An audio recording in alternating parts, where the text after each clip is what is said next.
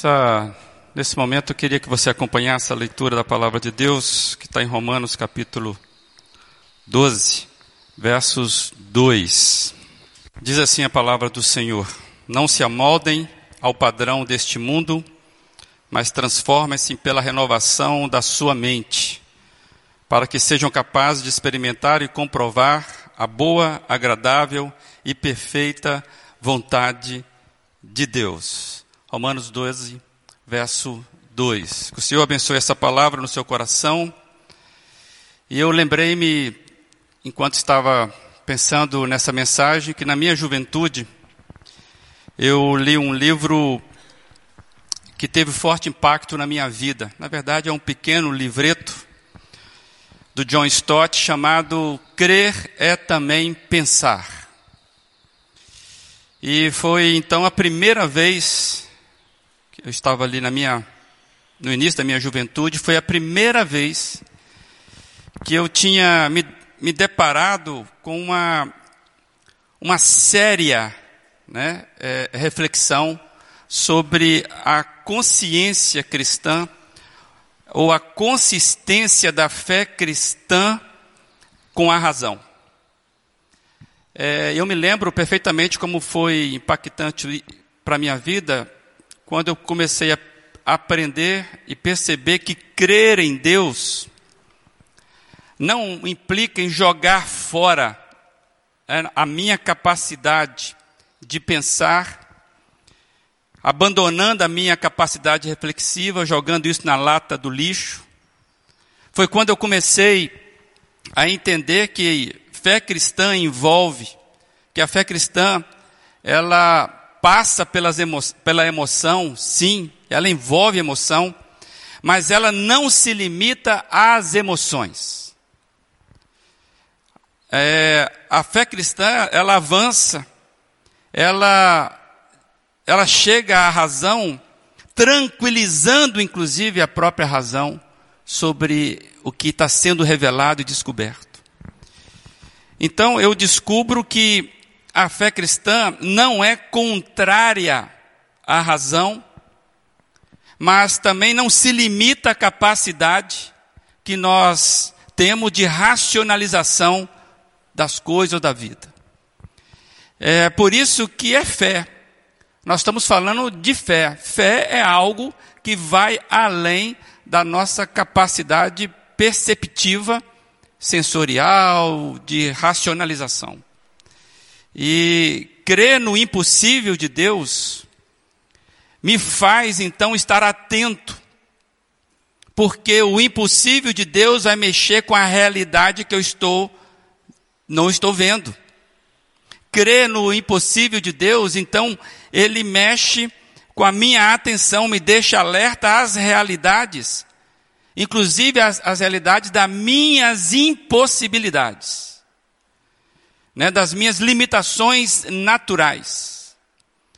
Crer, amados, não é um salto no escuro a todo momento. Crer também, nem tão pouco, é pensar positivo, pensar é, que vai dar certo. Não são afirmações é, de determinação impositiva, ou seja, afirmar determinações. A fé cristã não é isso.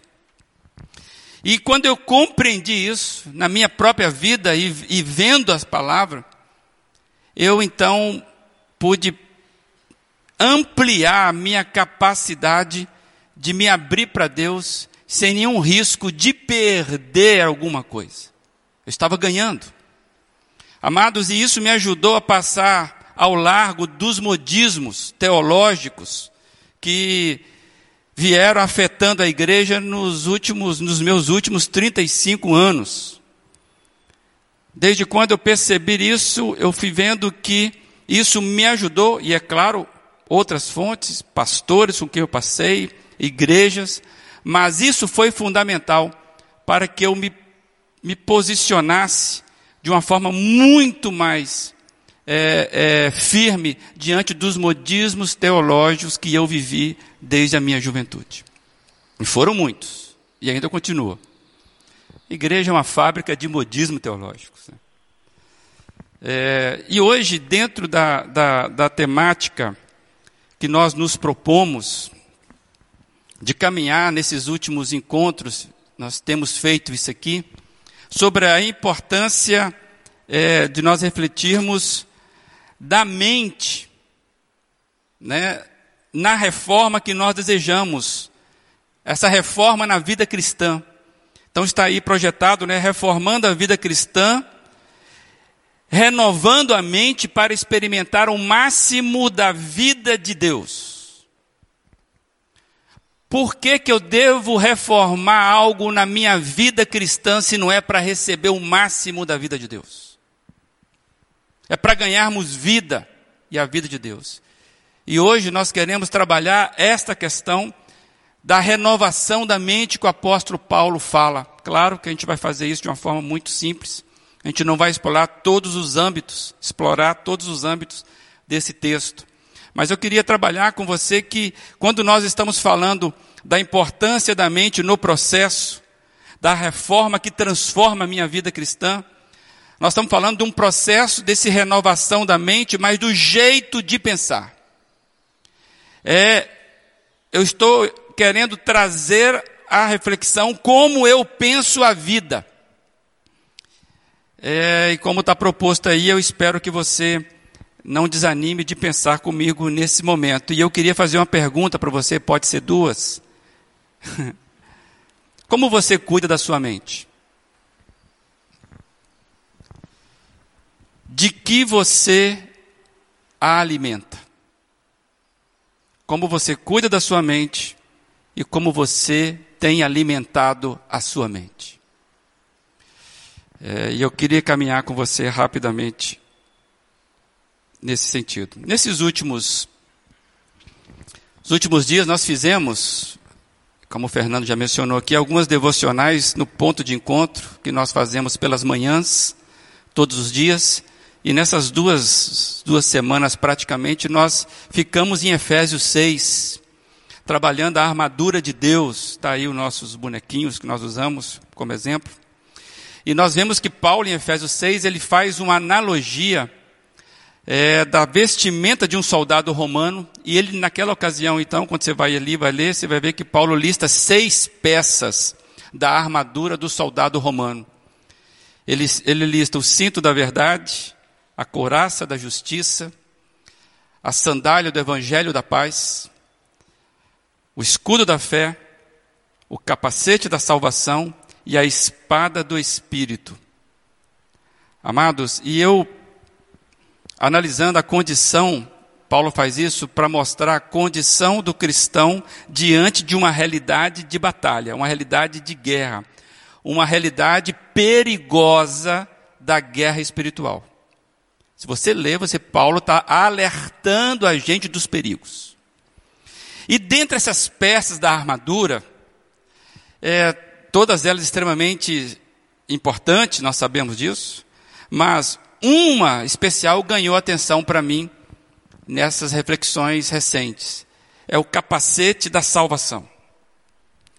E a gente aprende ali, quando observa a armadura de um soldado romano, que o capacete, além de proteger a cabeça do soldado, ele tinha uma outra, outra função. Ele identificava o exército. Então o capacete ele tinha uma estrutura de identificar de qual exército você é, ou seja, aquele exército ele é romano. E mais, é, o capacete ele mantinha, conforme o seu desenho, uma informação de hierarquia.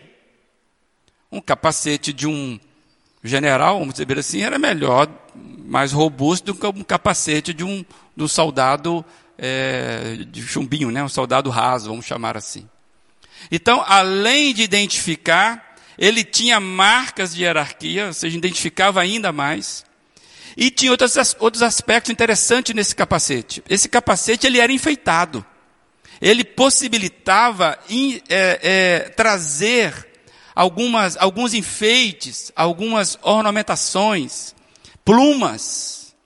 Então tem capacetes extremamente, é, é, vamos dizer assim, esteticamente bonitos. E o que nós aprendemos com esses detalhes?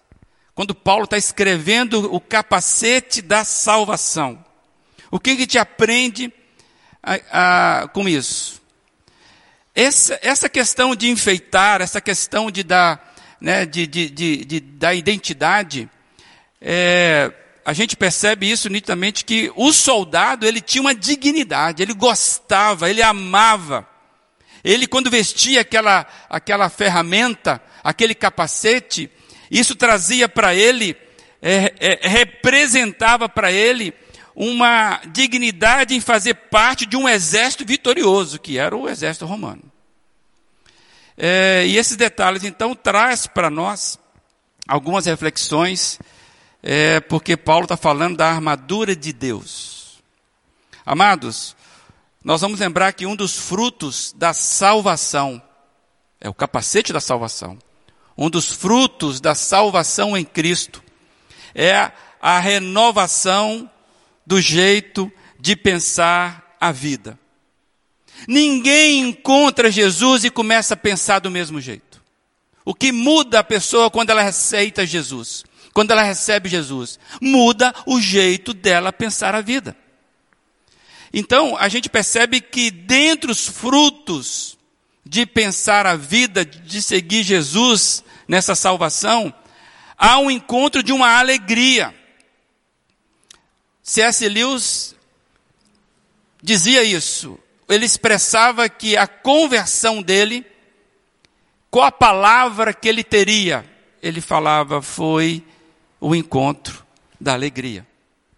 Inclusive, 22 de novembro, 57 anos da morte do C.S. Lewis. Um pouquinho de curiosidade e bobagem para vocês, né? Mas a alegria, a dignidade, faz parte do processo da salvação em Cristo. Você olha a vida com esperança, você muda o seu jeito de olhar a vida. Então, quando a gente vê que o soldado romano tinha uma dignidade a vestir, uma das marcas, uma das características daquele que é cristão é que tristeza, essa, essa, essa baixa autoestima não combina com a vida de um cristão. E eu não estou negando aqui as dificuldades que nós temos. O cristão ele não deve ser otimista por ele mesmo. O cristão não é um bobo alegre. Mas o cristão ele não pode ter ou ele não deveria ter a marca daquele que sempre puxa para baixo na sua na sua reunião empresarial, na sua sala de aula, quando você faz um plano, ah, isso não vai dar certo. Ah, ninguém virá. O cristão, ele naturalmente, ele não, não, não deveria ter uma mente aprisionada à falta de fé em projetos que muitas vezes o que vai caracterizar o cristão é, não, cara, vamos lá. Em nome do Senhor Jesus, nós vamos entender isso. Hoje não dá para entender nada, mas vamos dobrar nosso joelho porque essas coisas vão mudar. Não vai mudar porque eu vou determinar, não vai mudar porque eu vou pensar positivo, vai mudar por quê? Porque há, há, as realidades das nossas vidas são afetadas pelo Deus que intervém nas nossas vidas. Posso continuar desempregado, posso continuar doente, mas mudou aqui. Eu não me rendo a isso. Então, uma das características do capacete da salvação que traz para nós é há uma dignidade, há uma postura, há, existe algo que me coloca de joelhos, mas me coloca de pé, com confiança nessa batalha. Então, lembrando disso, eu quero trazer uma frase do Charles Hodge. Charles Hodge foi um, um, um, um norte-americano, viveu aí o século 18 e 19, entre o século 18 e 19. Ele era professor, né, presbiteriano, pesquisador, e ele diz o seguinte: Aquilo que adorna e protege o cristão, que o capacita a levantar a cabeça com confiança e alegria, é o fato de que ele é salvo. É bom gente pensar sobre isso. Nós começamos essa série dizendo que a, a reforma que de fato transforma, ela começa com arrependimento, confissão e abandono de pecado. Lembram disso? O que essa frase está dizendo é que uma vez que eu sou salvo, isso não me dá arrogância ou orgulho, não. Me dá uma postura de confiança e alegria. Eu começo a ganhar esperança onde não há esperança. O John Stott vai completar essa frase dizendo que os cristãos sabem que a sua salvação será aperfeiçoada lá no fim. Por isso que nós cantamos aqui agora que há uma vitória em Cristo que é certa para nós. Mas até lá, nós usamos o capacete para nos proteger dos ataques contra a nossa vida e mais, contra essas certezas e confianças que a fé cristã vem insistindo em nos manter. É uma proteção da mente. O capacete da salvação, em resumo, está falando que nós temos um modelo, um alvo, que é a mente de Cristo. Amados, conseguirmos, à medida do, do processo que nós entramos, a pensar a vida pela orientação do Espírito Santo, Espírito de Deus. O nosso alvo, do, que o capacete está nos mostrando, é que a mente de Cristo é a nossa referência. Que nós pudéssemos pensar como Cristo pensou nas suas diversas frentes. Em contrapartida, se nós começarmos a exercitar a reflexão, existe uma mente carnal, uma mente confusa, uma mente desprotegida, uma mente que se perde. Uma mente que se vê, se sente, inclusive confusa com relação a isso. A estratégia do inimigo, então, e lá em Efésios 6, Paulo apresenta que nós temos um inimigo feroz, o um inimigo que quer colocar ciladas para nós, o um inimigo que quer nos pegar a qualquer momento.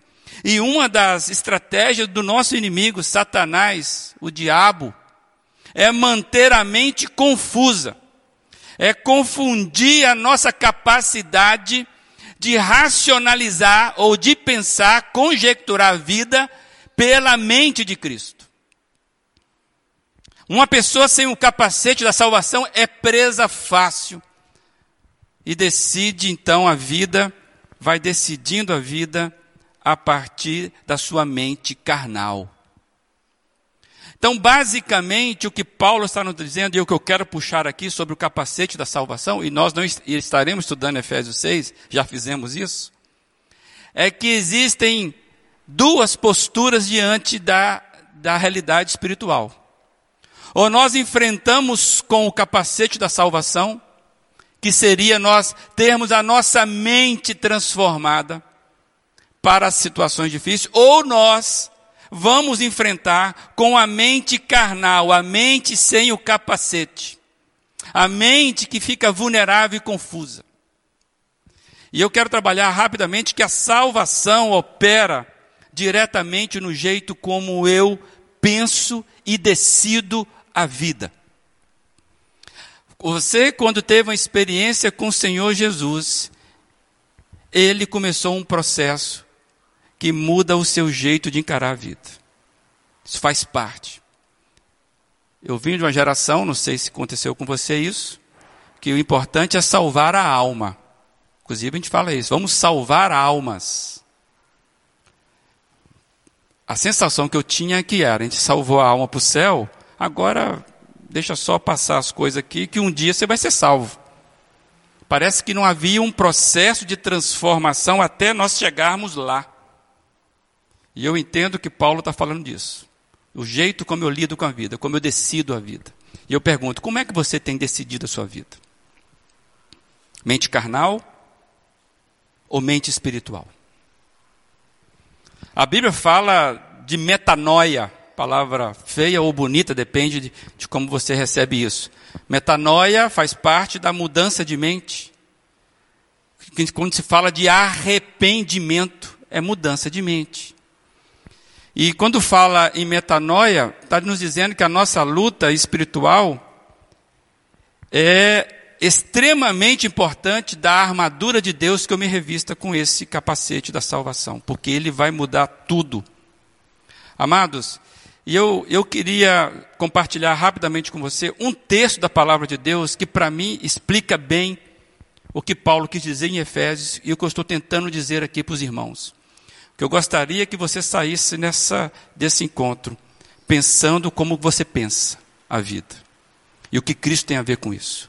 E eu queria trazer um texto de, de Paulo, que está lá em 2 Coríntios 10, versos 3 e 5. Está projetado aí, se você tiver dificuldade. Olha o que Paulo diz aí. Pois embora vivamos como, vivamos como homens, homens aqui no sentido de humanidade, né? vivamos na carne, talvez seja a tradução que você tem aí. Embora vivamos como homens, não lutamos segundo os padrões humanos. As armas com as quais lutamos não são humanas, pelo contrário, são poderosas em Deus para destruir fortalezas. Destruímos argumentos e toda pretensão que se levanta contra o conhecimento de Deus e levamos cativo todo pensamento para torná-lo obediente a Cristo. Você consegue imaginar esse cenário? Levarmos cativo todo pensamento em obediência a Cristo. Porque entramos no processo de transformação da nossa mente, e a nossa mente tem um paradigma, é a mente de Cristo. Amados, nós ganhamos e nós perdemos a nossa guerra aqui, na nossa mente. E quando você lê Efésios, você fica com, com mais evidência disso, porque lá fala que Cristo já conquistou toda a vitória possível nas regiões celestiais para a igreja. Está lá. Quando você lê Efésios, capítulo 1, capítulo 2, você vê que o contexto é esse. Mas nós ganhamos ou perdemos as nossas batalhas, as nossas guerras aqui. As nossas principais guerras acontecem dentro da nossa mente. Muitas das minhas vitórias contra o pecado são fruto de decisões que eu tomei no passado. Decisões que foram renovadas e atualizadas dentro de mim constantemente. Agora, muitas das minhas derrotas contra o pecado também fazem o mesmo trajeto. São frutos das minhas decisões equivocadas ou das indecisões que no, fruto, no fundo é, é uma decisão equivocada. Toda indecisão é uma decisão por não decidir. E nós somos cristãos chamados para decidirmos a nossa vida com Cristo.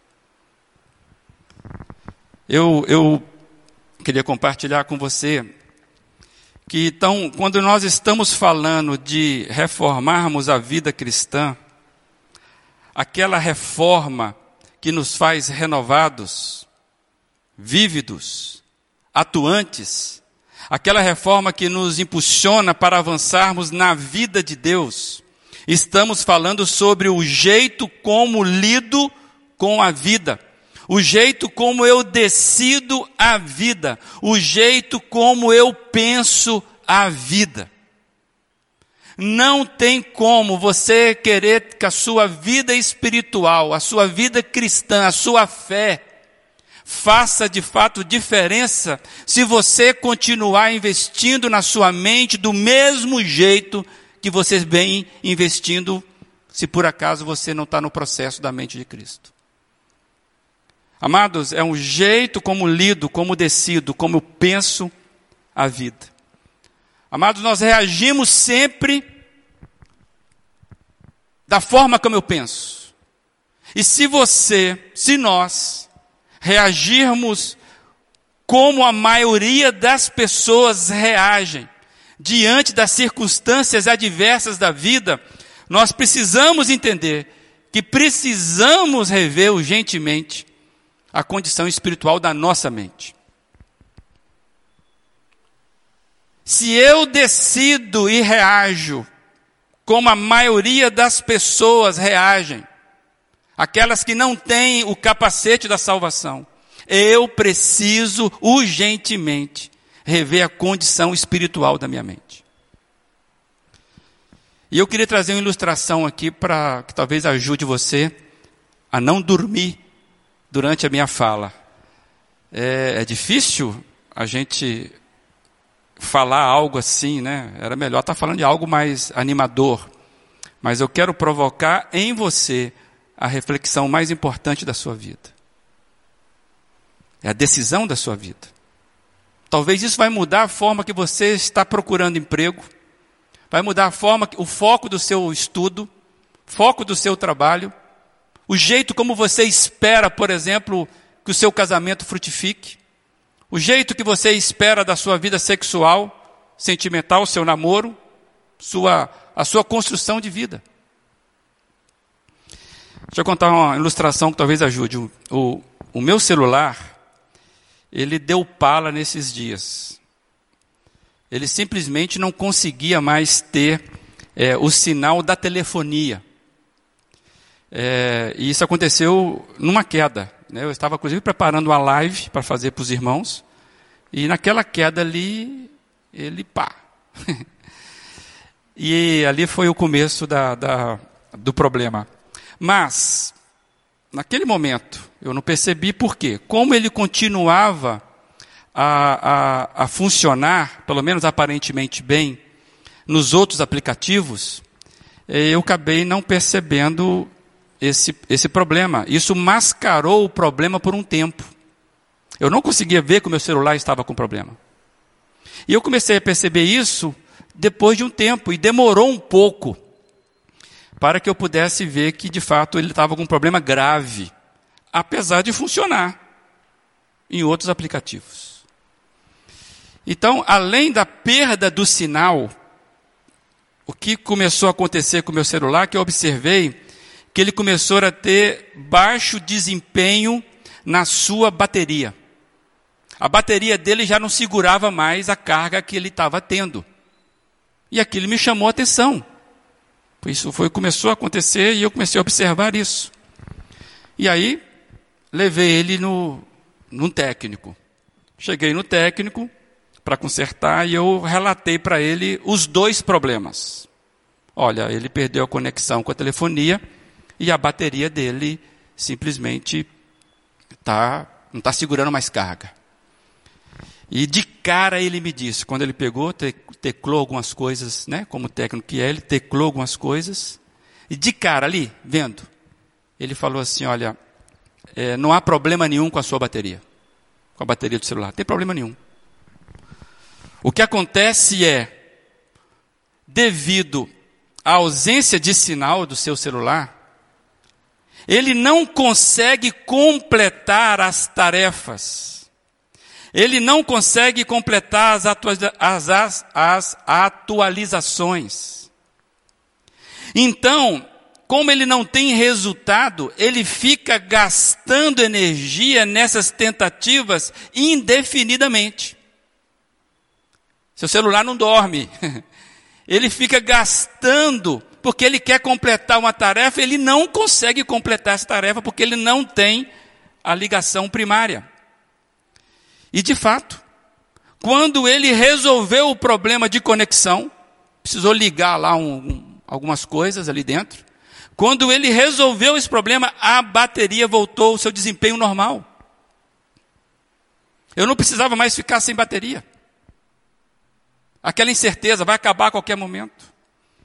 Amados, o que eu imaginei é, com isso, desse exemplo, que eu quero compartilhar com você aí, é que quando nós perdemos a conexão daquilo que fala de nós, a nossa identidade, ficamos gastando energia em coisas que não se completam, coisas que não fecham a gente fica dando, entre aspas, cabeçada na vida. E eu estou falando para uma igreja, estou falando para aqueles que já sabem do capacete da salvação. Quando nós perdemos essa conexão, nós vamos passar a vida gastando energia com coisa que não fala mais de, nós. Tem muita gente com foco errado na vida. Tem muita gente, inclusive, que é cristã, Cristãos que se deixam influenciar pelos padrões de outros, ou outros padrões que não são, que não se encaixam, a vida regida pelo Espírito Santo. Por alguma razão, em algum momento da vida, se deixaram levar por influência, se deixaram levar por sentimentos, se deixaram levar por raciocínios que abafaram a capacidade de discernimento espiritual da vida. Cristãos perdidos, confusos, gastam energia em coisas de segunda importância. A igreja está cheia de gente assim que gastam uma tremenda energia com coisas que não, de fato, não tem muita importância, ou quase nenhuma importância, ou até importância nenhuma. Já viu aquele tipo de pessoa que fica observando a roupa de ciclano, a roupa de fulano, a cor da parede, se o pastor está é, usando alguma coisa, se não está, se chegou. Já viu esse tipo de pessoa na igreja? O tempo todo olhando o comportamento dos outros e assim pautando achando que isso é cuidado. Isso é confusão total, perda de foco. Tem muita gente dentro das nossas igrejas confusas e perdidas, igualmente pessoas que a gente vê por aí. Por isso que acontecem as decepções no corpo de Cristo. Pessoas vão se decepcionando. Ela está com a mente focada errado. E eu quero, eu fiquei pensando da minha bateria tadinha que sofreu, né? Mas lutando para tentar achar uma conexão e eu falando mal dela. Meu celular morrendo de tanto trabalhar, tipo assim, mano, me ajuda aí, você não está vendo? E eu não estava vendo. Até que um dia o técnico pegou e falou, cara, você está maltratando a sua bateria. Você está gastando energia à toa. Aí eu fiquei pensando para nós, sob mente de Cristo. Sabe o que acontece comigo, com você? Quando estamos nesse processo de focar errado a vida cristã? É algo que eu, que eu aprendi também lá atrás. Um livro que mudou minha vida. Esse livro chamava Esgotamento Espiritual. E a capa desse livro era um palito de fósforo. Sabe quando você acende o palito de fósforo e o fogo acaba? Ele fica parecendo um homenzinho de cabeça baixa. Repara, o homem era só com fumaça em volta esgotamento espiritual. Eu entendo que muitos dos nossos esgotamentos dentro da igreja acontecem porque nós não renovamos a nossa mente espiritual, a nossa mente em Cristo. Estamos usando o paradigma errado, gastando energia onde não se deve. E eu pensando nisso, eu queria compartilhar com você isso que crentes com esgotamento espiritual simplesmente perdem as suas forças. Esse estado rouba de nós a capacidade de crer. Vamos nos tornando crentes descrentes, conformados. Perdemos o brilho nos olhos. E eu observo muito isso dentro das nossas igrejas. Posso falar da minha, não posso falar da dos outros. O mundo atual vem se tornando, e você vai concordar comigo, se você está ligado em algum aparelho, você ouve informações, você está usando máscara aqui, você sabe o que está acontecendo no mundo. O mundo atual tem se tornado um mundo confuso, um mundo sem esperança. Né? Muitos absurdos estão sendo banalizados e aceitos. Eu fico olhando como é que se aceita esse absurdo, e estão sendo. Parece que ninguém consegue acreditar mais em ninguém. O medo, a desconfiança, né, a incerteza, são as marcas desse nosso tempo, inclusive desses últimos tempos. Amados, e isso tudo é muita pressão para a nossa mente, é muita pressão para a nossa cabeça, é muito desafio para nós. E aí nós ficamos muitas vezes enrolados em nossas considerações, as nossas incertezas. Nós criamos, lamentavelmente, um tipo de sociedade que tem muitas informações, e muitas informações adversas, incoerentes, incompletas, informações polarizadas. E pensar a vida tem sido um peso muito exaustivo. É o meu celular procurando fechar as informações e não conseguir. Porque tem muita incoerência e muita coisa polarizada. E a salvação que nós recebemos de Cristo precisa produzir em nós algo que dê conta do nosso tempo, algo que a minha mente consiga conjecturar e descansar, que nos traga leveza. Lembra que eu falei aqui? Se as nossas respostas às inconstâncias da vida forem iguais à maioria das pessoas, precisamos rever a nossa situação espiritual da nossa mente. Porque a salvação em Cristo, ela precisa produzir o fruto da salvação em Cristo, trazer essa leveza diante da adversidade. Que tragam inclusive respostas. Amados, nós somos parte de um grupo de pessoas que tem comando. Está mandando comando. Nós não estamos à deriva.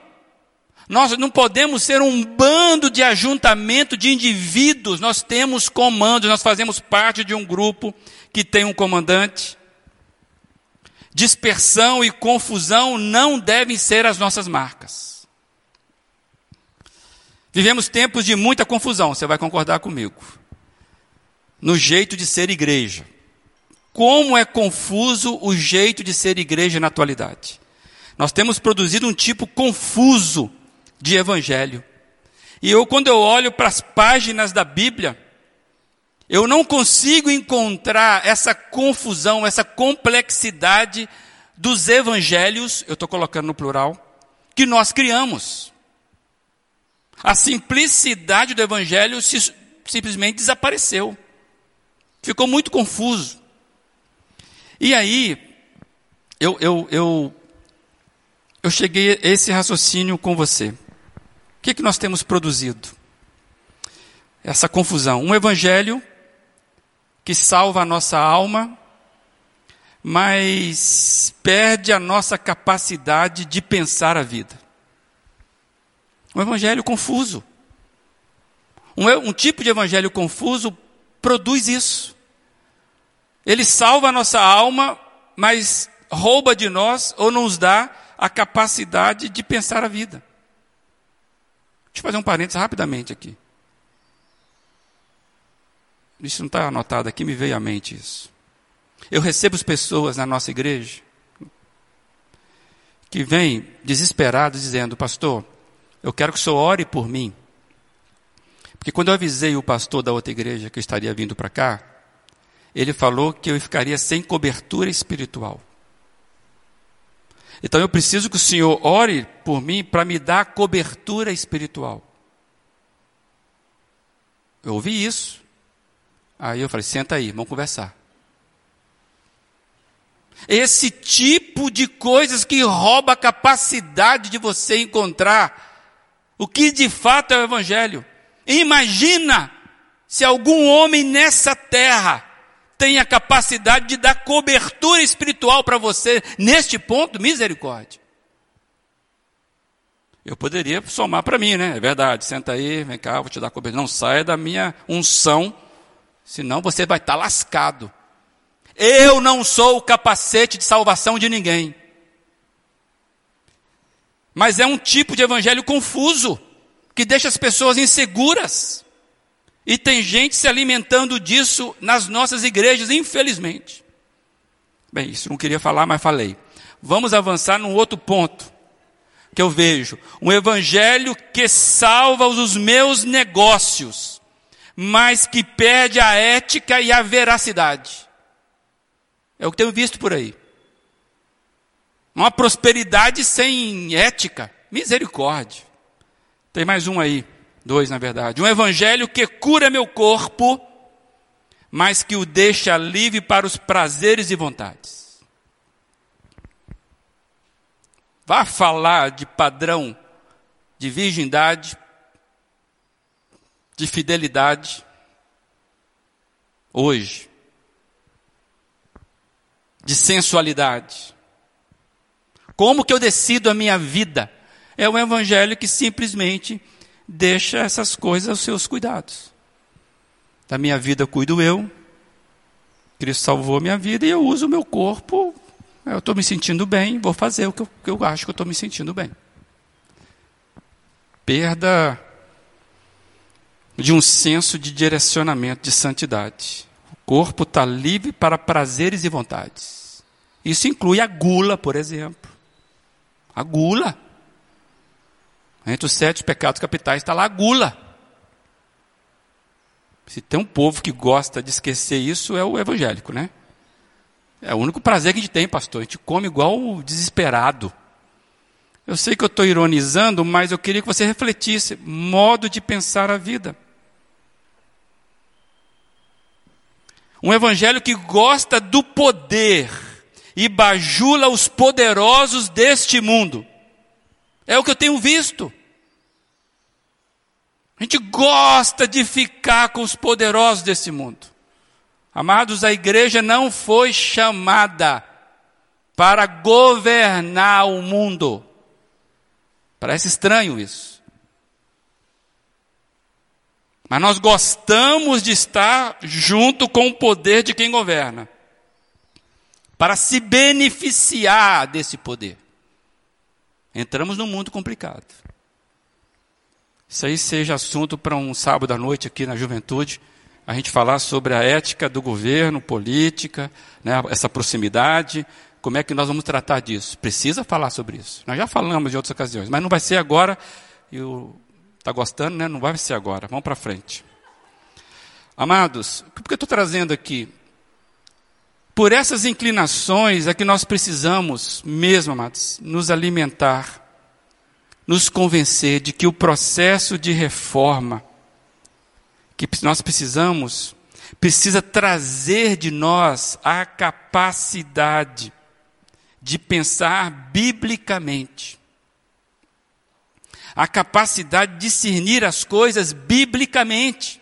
Porque a Bíblia é algo mais próximo que nós temos para que a minha mente possa conjecturar, porque a palavra do Senhor é viva e ela fala dos padrões da mente de Cristo. Pensar biblicamente não é simplesmente citar versículos pela metade, achando que está pensando biblicamente. Não é isso. Então, amados, se o alerta está na Bíblia, qual alerta? Portanto, não se conforme a esse mundo, mas transforme-se pela reformação, pela renovação da sua mente. Como está escrito, o capacete da salvação é para que a gente se comporte corretamente nessa batalha espiritual. Se ficou na Bíblia, transparece seu desafio para cristão de todas as épocas. Nós temos dois mil anos de construção do cristianismo, com acertos e desacertos. Mas o princípio está aqui. É aqui que eu preciso é, pegar para mim a minha época, esses tempos, eu preciso encontrar resposta. Encontrar resposta biblicamente para eu me comportar nesse tempo. Cada um teve o seu tempo, a reforma teve o tempo dela. O que nós estamos falando é que nós precisamos agora pegar a reforma e aplicá-la. Por isso que é reformando a vida cristã, permitindo que algo aconteça em nós hoje. Já falei, uma doutrina boa não salva ninguém, livra você de problema, mas quem salva é Jesus. Por eu ter Jesus, eu quero uma doutrina boa. E vou saber identificá-la. Cristo precisa aparecer. Solos Cristos precisa aparecer. E aí eu queria compartilhar com você, quando eu falo em todas as épocas tem as suas dificuldades, olha, olha esse testemunho se não é interessante. Hoje, temos a nossa volta uma classe de homens que pregam Cristo e até o Evangelho, mas depois, depois eles pregam muitas outras coisas que não são verdade, e assim destroem todo o bem que entregaram e leva os homens ao erro. Eles querem ser classificados como evangélicos. E, na verdade, são anti-evangélicos. Olhe bem para esses senhores. Ouvi dizer que uma raposa quando acossada de perto pelos cães, sabe fingir que é um deles e corre com a matilha. Isso é o que certos homens visam hoje. As, as raposas querem passar por cães. Charles Spurgeon, num discurso inaugural de uma conferência para pastores em abril de 1891. Parecido com a gente, mas vivendo o problema dele lá. Se hoje eu acho que a palavra evangélica ou evangélico está desgastada, imagina se o Spurgeon tivesse aqui hoje, já estava tava morrendo. Amados, cada época traz os seus próprios desafios. Cada época tem o seu jeito, sua forma de reagir, os desafios de pensar, o jeito como o cristão deve pensar a sua cultura. O nosso jeito exige da gente uma postura de olhar para a nossa cultura e pensarmos de forma cristã para essa cultura. Tem gente que acha que nós devemos mudar a cultura o tempo todo para ver se fica mais parecida com aquilo que eu acredito que seria a cultura cristã. Ok. Mas isso não vai acontecer da noite para o dia. A cultura é algo muito dinâmico, moçada.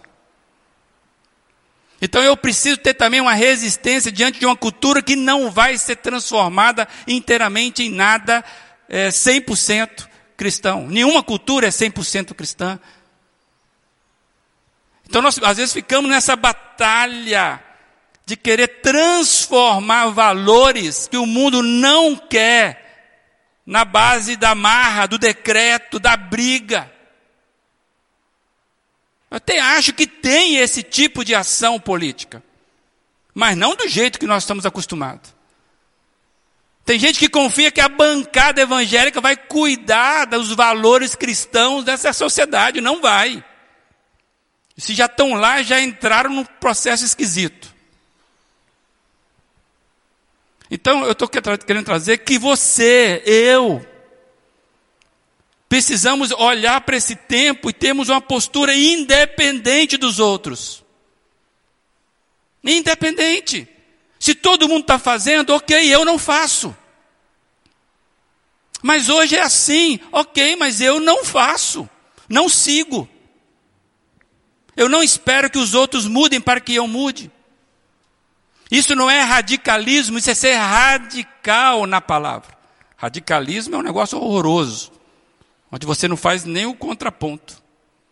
O que eu quero, rapidamente terminando, é que como é que você olha para o mundo, como é que você, qual é o seu jeito de pensar o mundo?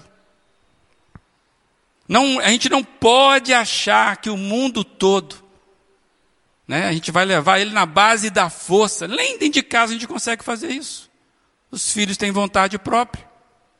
E aí? Como é que fica o limite de autoridade com esse é o desafio.